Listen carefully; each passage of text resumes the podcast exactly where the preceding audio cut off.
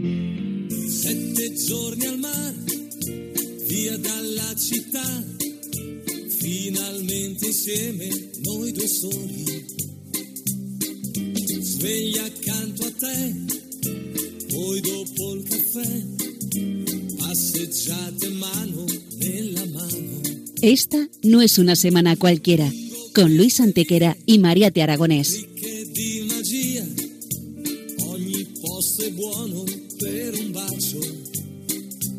Hola a todos, bienvenidos una vez más al programa Esta no es una semana cualquiera en Radio María, con un servidor de ustedes Luis Antequera. y Mariate Aragonés.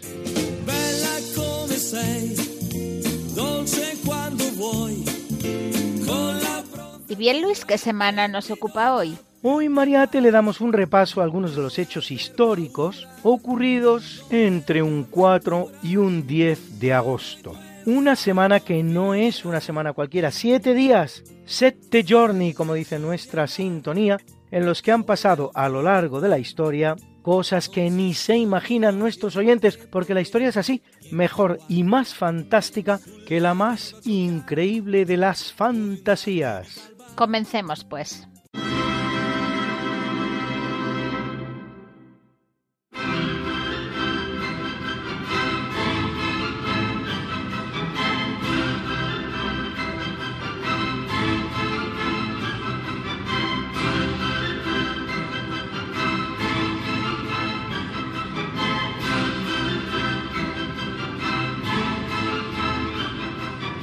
En 612 a.C., tras un asedio de tres meses en el que incluso se procede al desecado de un río, Nínive, capital del imperio asirio, cae en manos de medos y babilonios y es arrasada, poniendo fin a una ciudad que databa del siglo XIX Cristo. Los pocos restos hallados de la misma, custodiados en el Museo de Mosul, en Irak, serán destruidos por el macabro grupo terrorista Daesh el 26 de febrero de 2015.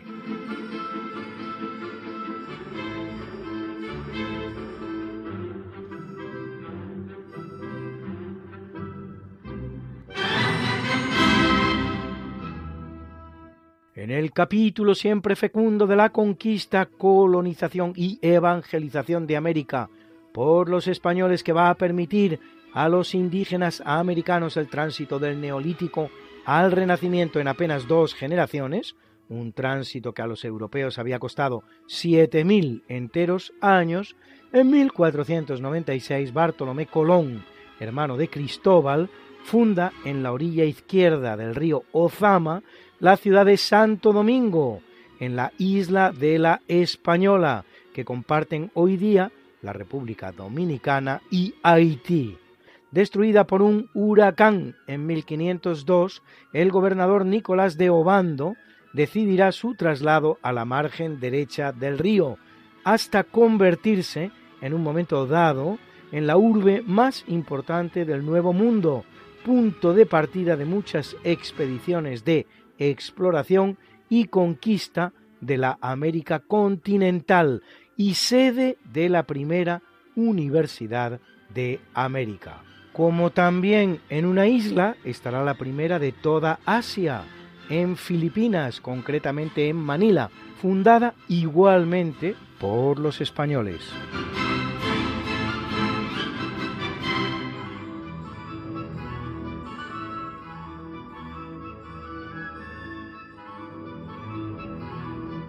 En 1704, en el marco de la Guerra de Sucesión Española, una escuadra inglesa ocupa Gibraltar, en la punta sur de España, de gran valor estratégico para controlar el acceso al mar Mediterráneo, una plaza que, en el momento de la ocupación, apenas cuenta con una guarnición de 80 hombres. España hará un primer intento de recuperar el peñón sobre la marcha, pero los ingleses resistirán y luego, en la firma del Tratado de Utrecht de 1714, que pone fin a la guerra, consolidan la posición. A ese primer intento seguirán otros dos, el primero en 1727 en el curso de la guerra anglo-española de los dos años, que termina en tablas, en la que ni España consigue tomar Gibraltar, ni Inglaterra Portobelo en Panamá, y el segundo en 1779 en el marco de la guerra anglo-española de los cuatro años, de resultas de la cual España recupera de Inglaterra Menorca y la Florida en América del Norte, pero no Gibraltar. Por cierto, que esta última guerra va a representar para España un repunte en su posición de potencia hegemónica del mundo, propietaria como queda de dos tercios de los actuales Estados Unidos, de toda Sudamérica, menos Brasil, de todo Centroamérica, de las islas Filipinas y potencia predominante en el Pacífico, mientras el imperio inglés se reduce a algunas islas en el Caribe, una incipiente posición en Bengala y precisamente el peñón de Gibraltar. Es impresionante cómo con semejante situación la historiografía general haya conseguido imponer que la gran potencia de este momento histórico no sea otra que Inglaterra, desdeñando la posición española haciendo posible todos ellos y muchos más tres siglos de pax hispana sin precedentes en la historia americana, la cual, una vez que España abandone el escenario, conocerá más de dos centenares de conflictos, tanto civiles como entre vecinos. Una breve pausa musical y muy bonita y estamos de vuelta.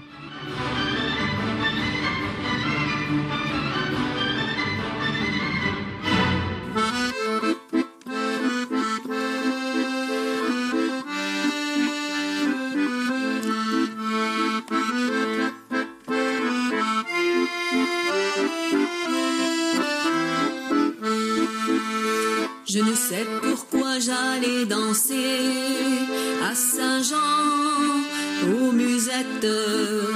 Mais il m'a suffi d'un seul baiser pour que mon cœur soit prisonnier. Comment ne pas perdre la tête,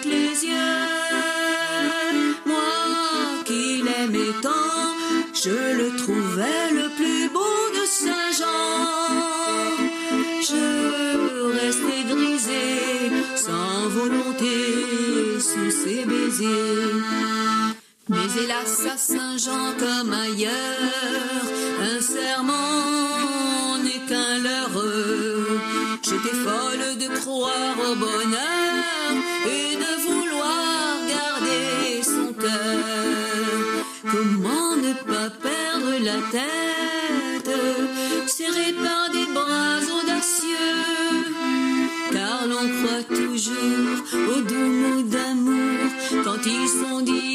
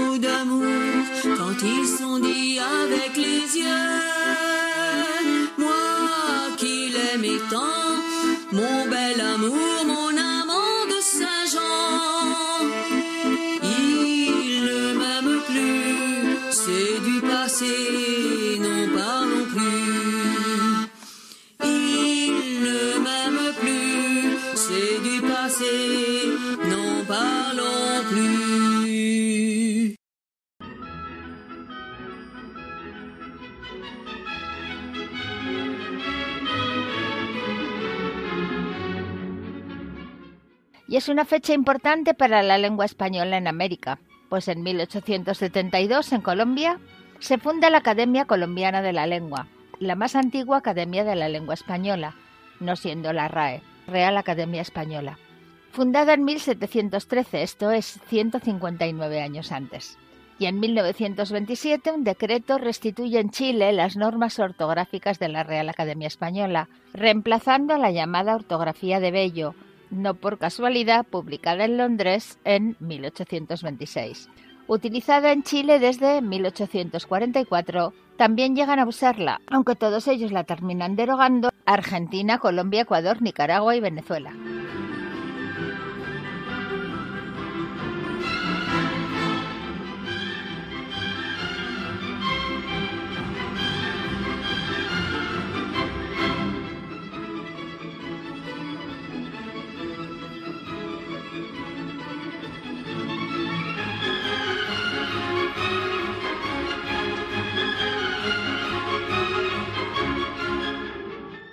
En 1897, en Alcudia, provincia de Valencia, Manuel Campello, un niño de 14 años que está trabajando en el campo, se encuentra el busto en piedra de una mujer de singular belleza y espléndidamente ataviada. Acaba de descubrir la que será conocida en adelante como la Dama de Elche.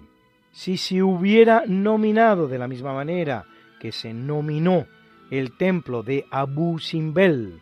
En honor del pastorcillo que lo había encontrado, estaríamos hablando de la Dama de Campello, en lugar de hablar de la Dama de Elche, auténtico icono del arte ibérico realizado entre los siglos V y IV antes de Cristo, comprada de manera irregular por el Museo del Louvre en 1941, aprovechando la tambaleante situación de Francia que acaba de ser partida en dos zonas por la potencia ocupante Alemania, el gobierno español de Francisco Franco obtiene un gran éxito al conseguir del gobierno francés de Philippe Pétain la devolución de una serie de obras de arte españolas en Francia, entre las cuales precisamente esta dama de Elche.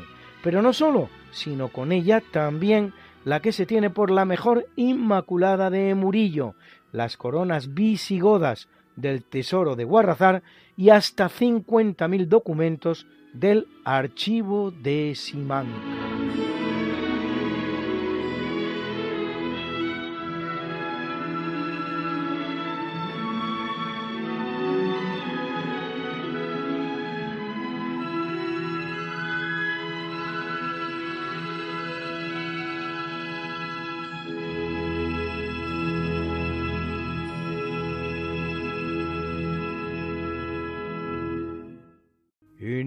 Capítulo del natalicio, En 1199, hijo de Alfonso IX de León y de Doña Berenguela, reina titular de Castilla, viene al mundo Fernando III, rey de Castilla y de León, coronas que ya no volverán a separarse. Gran conquistador de las ciudades de Córdoba, Jaén y Sevilla, en una reconquista que adquiere con él un impulso inusitado. Será canonizado en 1671 por Clemente X, compartiendo dicha condición de santo con su primo, el rey francés Luis IX, hijo de doña Blanca de Castilla, hermana de su madre, doña Berenguela. Casa Fernando con Beatriz de Suabia, en quien terminarán recayendo los derechos al cetro imperial que tanto reclamará sin éxito su común hijo Alfonso X el Sabio. Implanta el castellano como lengua oficial de sus reinos en sustitución del latín. Manda levantar las catedrales de Burgos y de León y promueve la Universidad de Salamanca y durante su reinado el arzobispo Rodrigo inicia las obras de la Catedral de Toledo. Reinado fructífero donde los haya, con realizaciones que han llegado todas a nuestros días. una breve pausa musical y volvemos. Disfrútenla.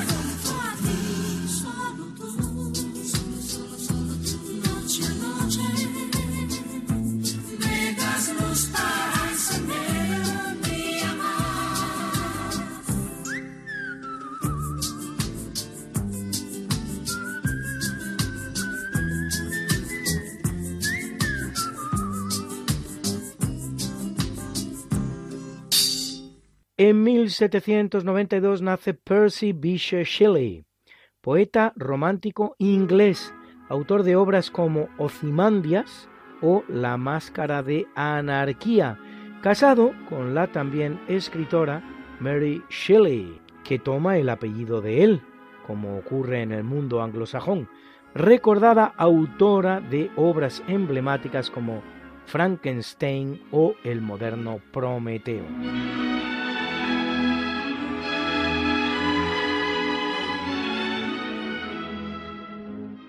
Y hoy, en Esta no es una semana cualquiera, nos pide paso una mujer que nos quiere contar su historia. Escúchenla, no les va a defraudar. Fui la primera y única almirante de la historia al mando de toda una flota, la cual goberné con mano de hierro, cruzando todo el Pacífico desde América hasta Filipinas y vuelta. Así como también fui gobernadora y adelantada de las Islas Salomón. Todo ello en pleno siglo XVI. Me llamo Isabel Barreto, y esta es mi historia. Según algunos nací en Pontevedra, España, según la Real Academia de la Historia, nací en Lima, Virreinato del Perú, en el siglo XVI. En cualquier caso, era súbdita de Su Majestad Felipe II.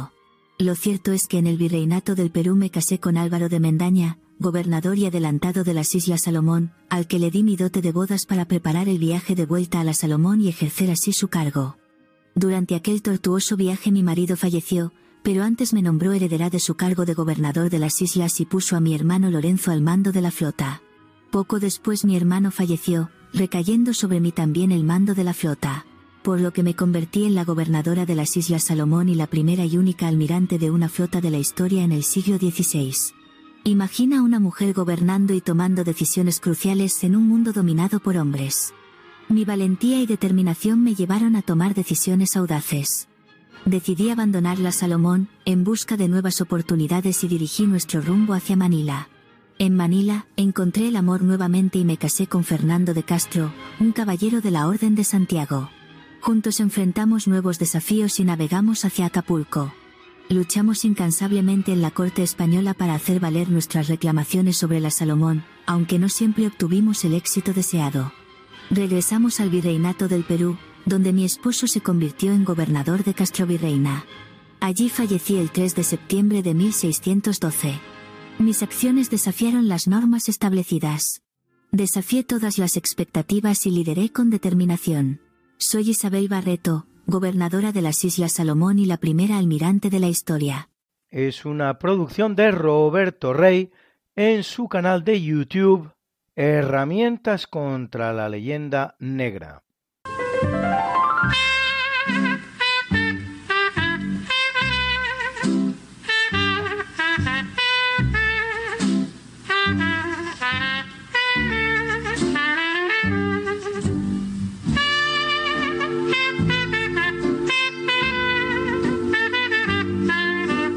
En 1901, en una familia pobre de Nueva Orleans, esa ciudad estadounidense que fuera española durante 40 años, los que van desde 1763 hasta 1803, viene al mundo Louis Armstrong, trompetista y cantante estadounidense de jazz. Verdadera referencia de este estilo, como Carlos Gardel lo es del tango, Antonio Machín del bolero o Lola Flores del flamenco, recordado tanto en su condición de trompetista como en la de vocalista. Poco conocido es que se cría en una familia de judíos lituanos, los Karnowski. Pasará por grupos como los Creole Jazz Band, los Fletcher Henderson Orchestra, los Hot Five, los Hot Seven o los All Stars, participando en una treintena de películas y dejándonos temazos como este magnífico La Vie en Rose, La vida en rosa.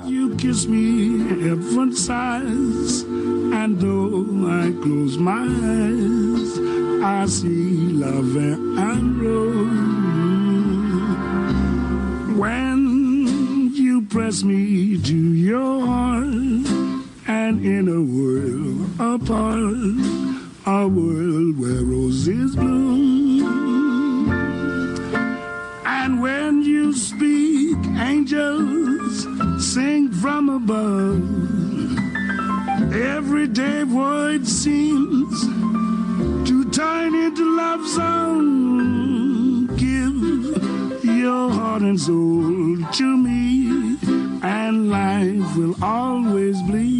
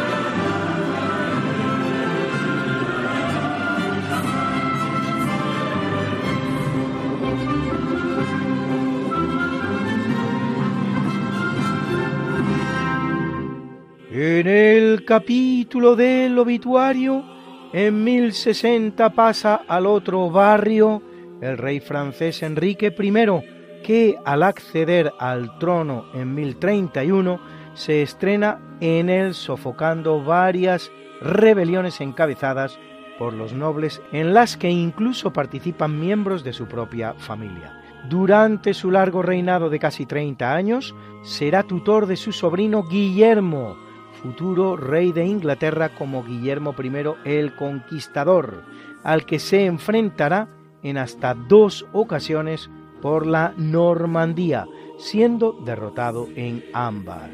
Es sucedido por su hijo Felipe I de Francia.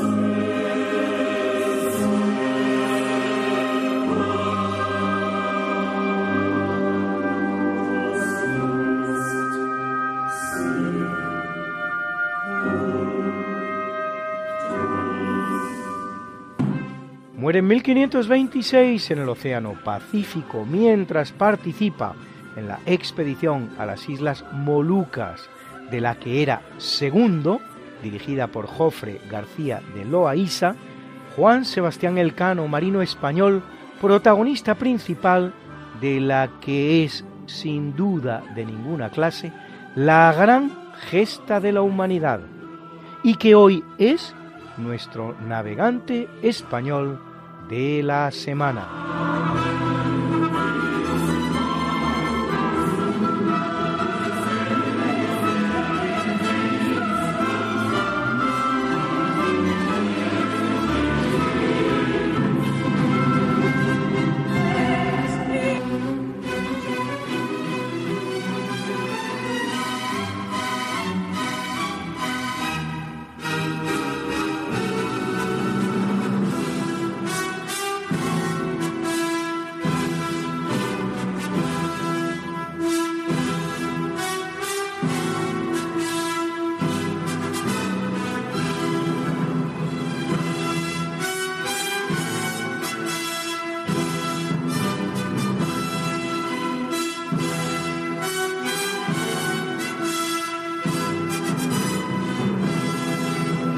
Europa aprendió a navegar en libros españoles.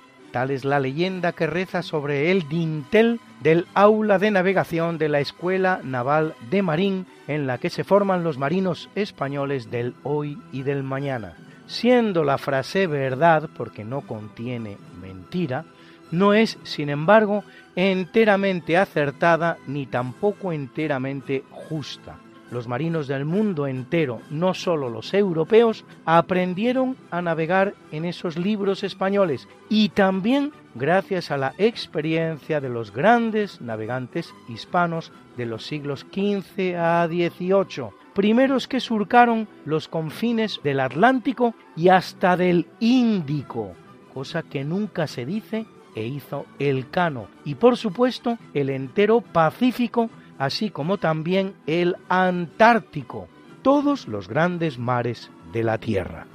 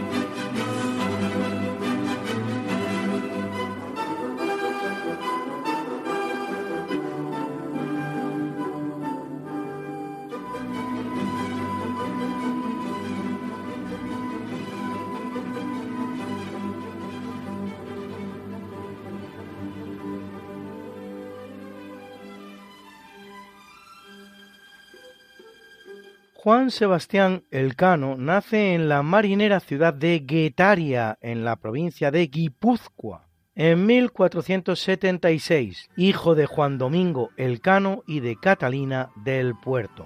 Ya de joven se enrola en barcos pesqueros y comerciales.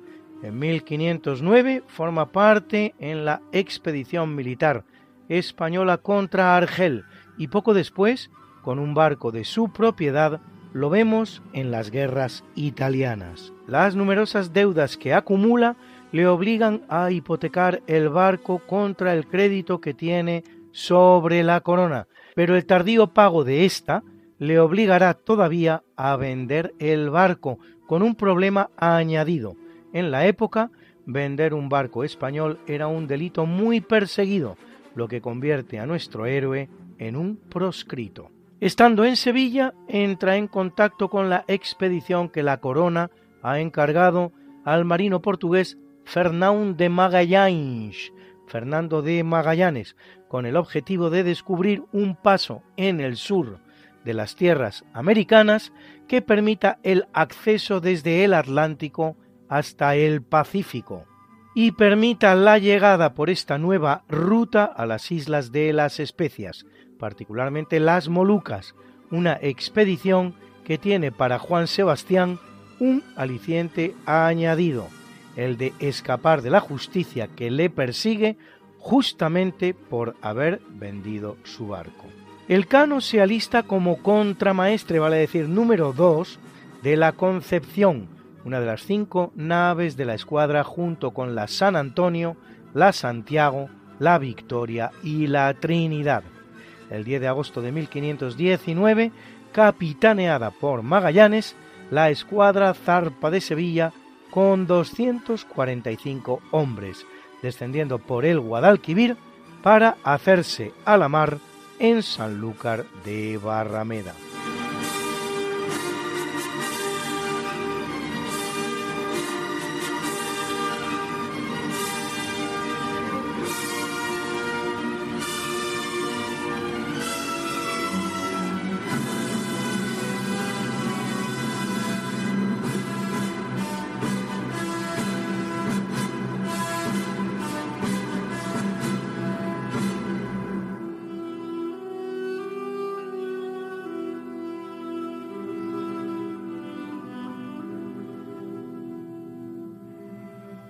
Llegados a América y tras explorar el delta del río de la Plata en el que tres años antes había hallado la muerte, el marino español Juan Díaz de Solís, capturado y devorado por los indios charrúas, en la esperanza de que en él se hallara el ansiado paso al Pacífico y al constatar que no lo es, siguen costeando hacia el sur para llegar a la bahía de San Julián, donde pasan un largo invierno que se prolonga cinco meses. Se produce ahí una importante rebelión contra Magallanes, en la que el Cano se alinea con el rebelde Gaspar de Quesada y termina con la condena a muerte de 40 hombres, de los que Magallanes indulta a todos, haberlos ejecutado le habría representado quedarse sin marinería, a excepción de su líder, Quesada, que es decapitado. Deja asimismo a dos de los rebeldes, Juan de Cartagena y un sacerdote, en tierra firme, lo que equivale a una práctica condena a muerte, sin que, de hecho, vuelva a saberse de ellos nunca más. Descubierto el paso por el que se da en llamar Estrecho de Todos los Santos, luego Estrecho de Magallanes, con solo tres naves ya, tras naufragar la Santiago y desertar la San Antonio, cruzar el Pacífico y descubrir en él las Marianas y la isla de Guam, se dirigen a Filipinas, donde el jefe de la expedición, Fernando de Magallanes, halla la muerte en una emboscada que le tiende el cacique local Lapu Lapu, en la isla de Mactán. Tras la muerte de Magallanes, los españoles abandonan el escenario. Gómez de Espinosa, al mando de la victoria y de la expedición, Lope de Carballo al mando de la Trinidad y Juan Sebastián Elcano al de la Concepción.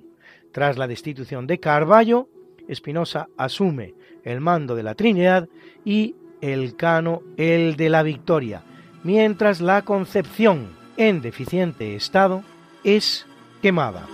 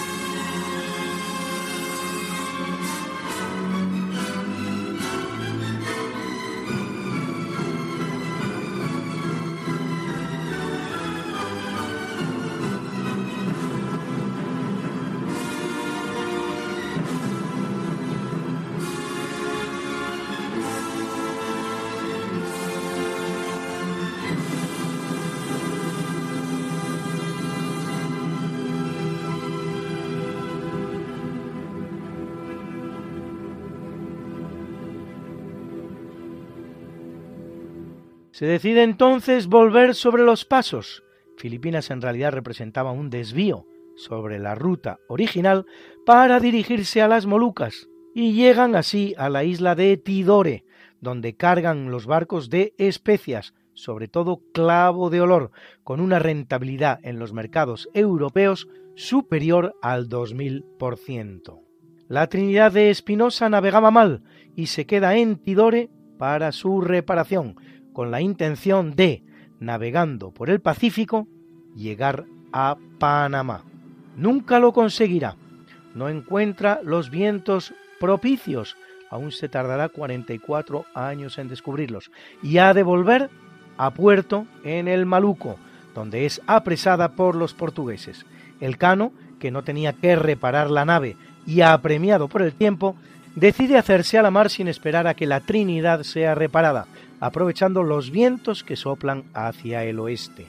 Así se encamina hacia el Índico, que navega tan al sur como puede, a miles de kilómetros de la costa para evitar a los portugueses, lo que le convierte en el primer navegante de la historia en hacerlo. Llega a África, dobla el Cabo de Buena Esperanza y ya en el Atlántico sigue rumbo a España, eso sí, siempre en mar muy alta, para evitar el encontronazo con los portugueses, a los que no era tan difícil de evitar, pues hacían poco más que navegación de cabotaje, con la costa siempre a la vista o casi.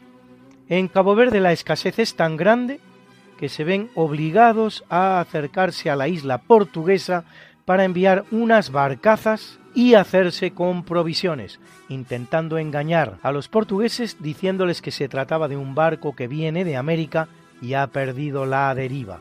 La treta funciona durante un par de viajes, pero al tercero, los lusos, que no son nada ilusos, se percatan del engaño y el cano tiene que huir a toda vela. La escasísima tripulación, la tercera parte de la que sería idónea para gobernar la embarcación, va aterida de escorbuto, la enfermedad del marinero, consistente en la falta de vitamina C. Curiosamente, llevan en el barco la medicina, el clavo de olor, uno de los productos sobre la Tierra con más vitamina C. Pero no lo saben.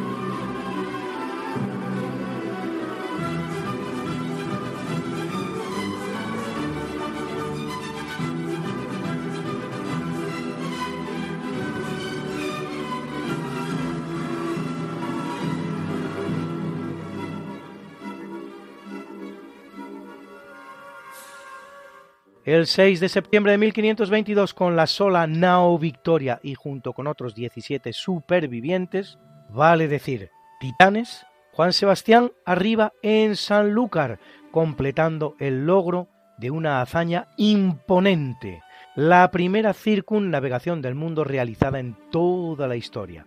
Han recorrido más de 14.460 leguas casi 70.000 kilómetros. Los pormenores de la hazaña los conocemos bien, merced al relato realizado por uno de los 18 marinos supervivientes de la expedición, el italiano Antonio Lombardo Pigafetta.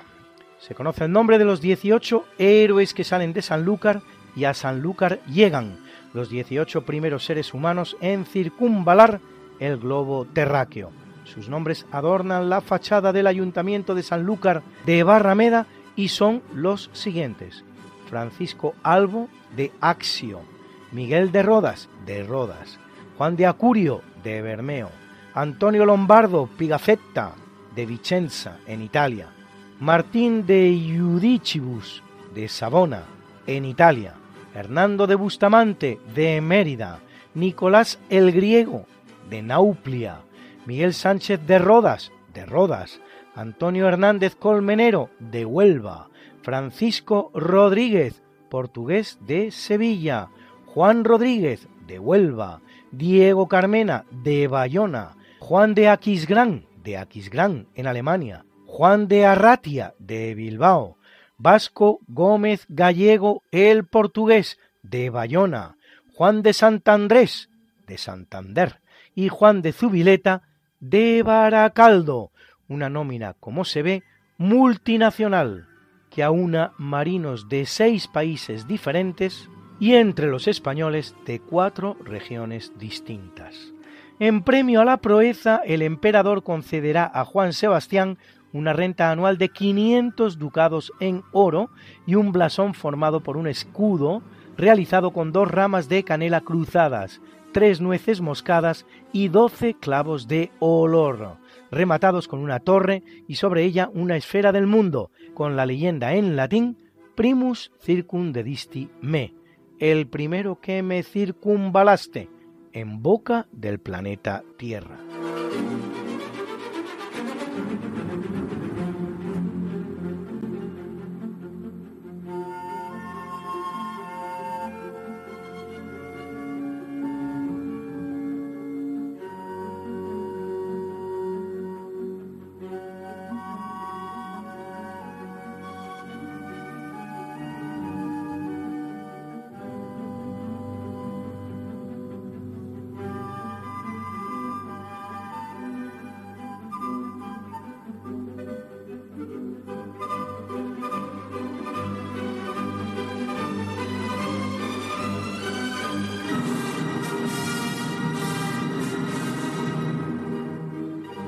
Después de la gigantesca hazaña, Juan Sebastián aún se alista en la expedición de García Jofre de Loaiza a las Molucas para hacer un nuevo cargamento de especias. Y en el mismo mar Pacífico que le lleva a la gloria, tras cruzar por el mismo estrecho que años antes cruzara con Magallanes en una nao llamada como la de sus hazañas, la Victoria, a causa de la enfermedad marinera por excelencia que ya había padecido. Tres años antes, el escorbuto, el Cano entrega la vida un malhadado día 4 de agosto de 1526, a una edad, 50 años, que no alcanzaban todos los marinos de su época.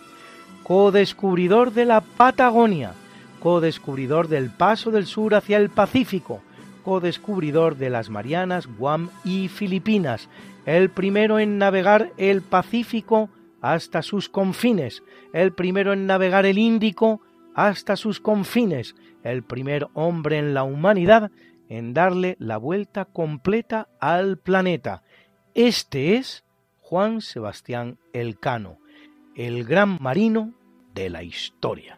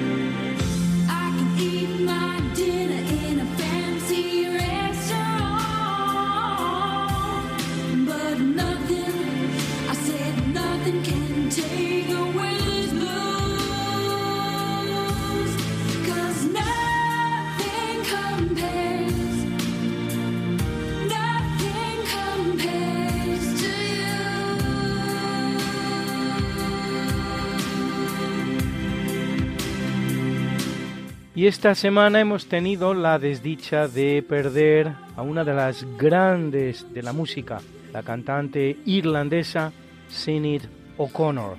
Escuchamos el que es tal vez el más importante de todos los temas que cantó. Nothing compares to you. Nada es comparable a ti.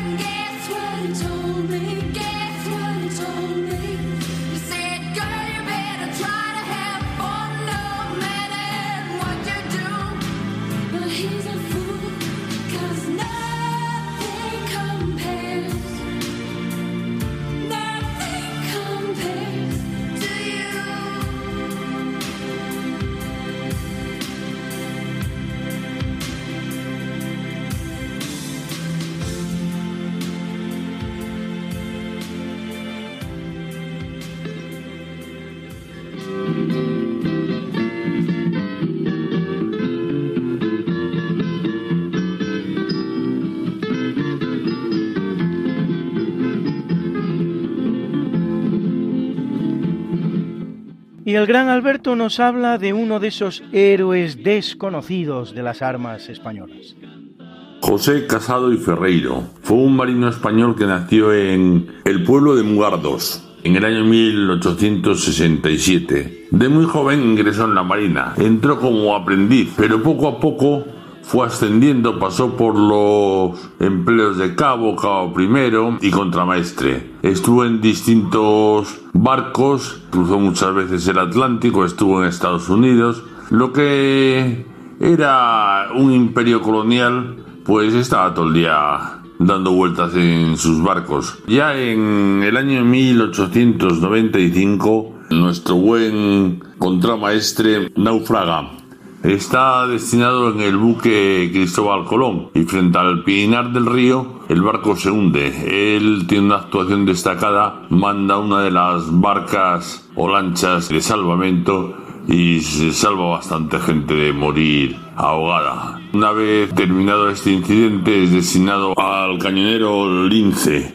y de allí pasa destinado a un buque que se llama Infanta María Teresa pero bueno, muy pronto estalla la guerra contra los Estados Unidos y la flota española se encuentra encerrada en La Habana. Y entonces un día de julio el almirante Cervera da la orden de salir. Por supuesto, los barcos españoles son totalmente bombardeados y destruidos. El del contramirante es incendiado y entonces eh, mandan que la gente abandone el barco. Y él, en un mar infectado de tiburones, nada con unos compañeros y llega a la playa. Pero una vez en la playa, sin siquiera haberse recuperado el esfuerzo, se da cuenta que en el barco ha quedado un hombre herido que pide auxilio y que nadie va a rescatarle.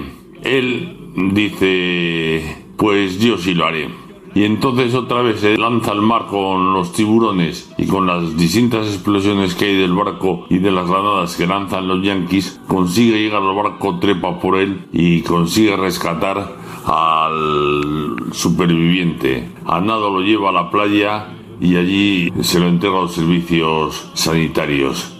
El rescatado se llama Cabo Ricardo Bellas y tiene 14 heridas. Bueno, pasa un tiempo preso de los Yankees, pero es devuelto a mm, España en el otoño del 98. En el año 1900 se le concede la Cruz Naval con distintivo rojo y es una cruz pensionada con 25 pesetas mensuales. Sigue navegando, participa en la guerra de África, pero su delicado estado de salud le lleva a retirarse. Trabaja como civil en unos astilleros de su Galicia natal y un accidente le mata, un accidente laboral. Bueno, pues este señor ha tenido dos barcos en la armada con su nombre y hay una lápida con su hazaña en el cementerio de marinos ilustres de Cádiz. Pues eso es todo y buenos días.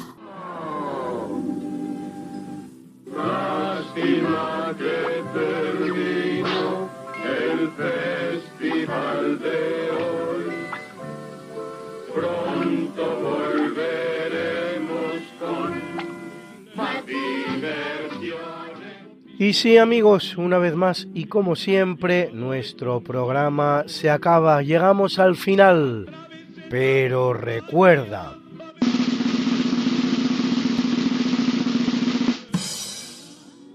La verdad triunfa por sí misma, la mentira necesita siempre cómplices. Epícteto de Frigia, filósofo griego del siglo I después de Cristo de la escuela estoica, seguidor de Sócrates y Diógenes, que vive parte de su vida como esclavo en Roma y funda la escuela de Nicópolis. No se le conoce obra escrita, pero su discípulo, Flavio Arriano, realiza una compilación de sus enseñanzas en dos tomos, un enquiridión o manual y unas disertaciones. Como estoico que es, para él el papel del filósofo consiste en vivir la vida contemplativa, centrada en la noción de la eudaimonía o felicidad. La filosofía estoica toma su nombre de la palabra griega stoa, que significa pórtico, concretamente aquel denominado Stoa Pechile, desde el que impartía sus lecciones Zenón de Sitio en Atenas. Ahora bien, no nos vamos a despedir sin presentar, como siempre, la mucha buena y variada música que nos ha acompañado hoy. Y hoy en el tercio de eventos hemos escuchado las danzas eslavas Opus 46 de Antonin Vorsak, era la filarmónica checa que dirigía Václav Tali. En el natalicio, Más Vorsak, la Sinfonía del Nuevo Mundo, su novena sinfonía, en este caso interpretada por la Vina Filarmónica que dirigía Herbert von Karajan.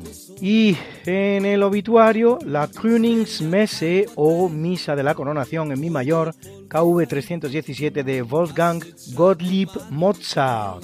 Era la Amarida Orquesta que dirigía Marian Polling. Y muchas canciones para amenizar nuestras pausas. Muy bonitas todas ellas. En primer lugar, Les Amants de Saint-Jean de Lucien Delille era el dúo All Amour al acordeón Fleet, la voz maravillosa de Pitu Antequera. Hemos escuchado también una canción muy bonita, Solo tú, de Matías Bazar, compuesta por uno de los miembros de la banda, Piero Casano, y también La Vie en Rose, de Louis Guillemi y Edith Piaf, en la voz En los vientos, de Louis Armstrong. Y finalmente, un recuerdo a la artista desaparecida esta semana, Sinead O'Connor, ese extraordinario Nothing compares to you, nada es comparable a ti. A que teníamos razón. La historia, ¿cómo es? Y no como nos gustaría que fuera. Hasta el próximo programa. Se despiden de ti. Mariate Aragonés. Y Luis Antequera. Pero yo te veo muy pronto en el programa de Javier Ángel Ramírez, Diálogos con la Ciencia, el jueves a las 12 de la noche, o lo que es lo mismo, el viernes a las 0 horas, con nuevos episodios de nuestra apasionante historia. No te lo pierdas. Les hemos ofrecido en Radio María Esta no es una semana cualquiera, con Luis Antequera y María Te Aragonés.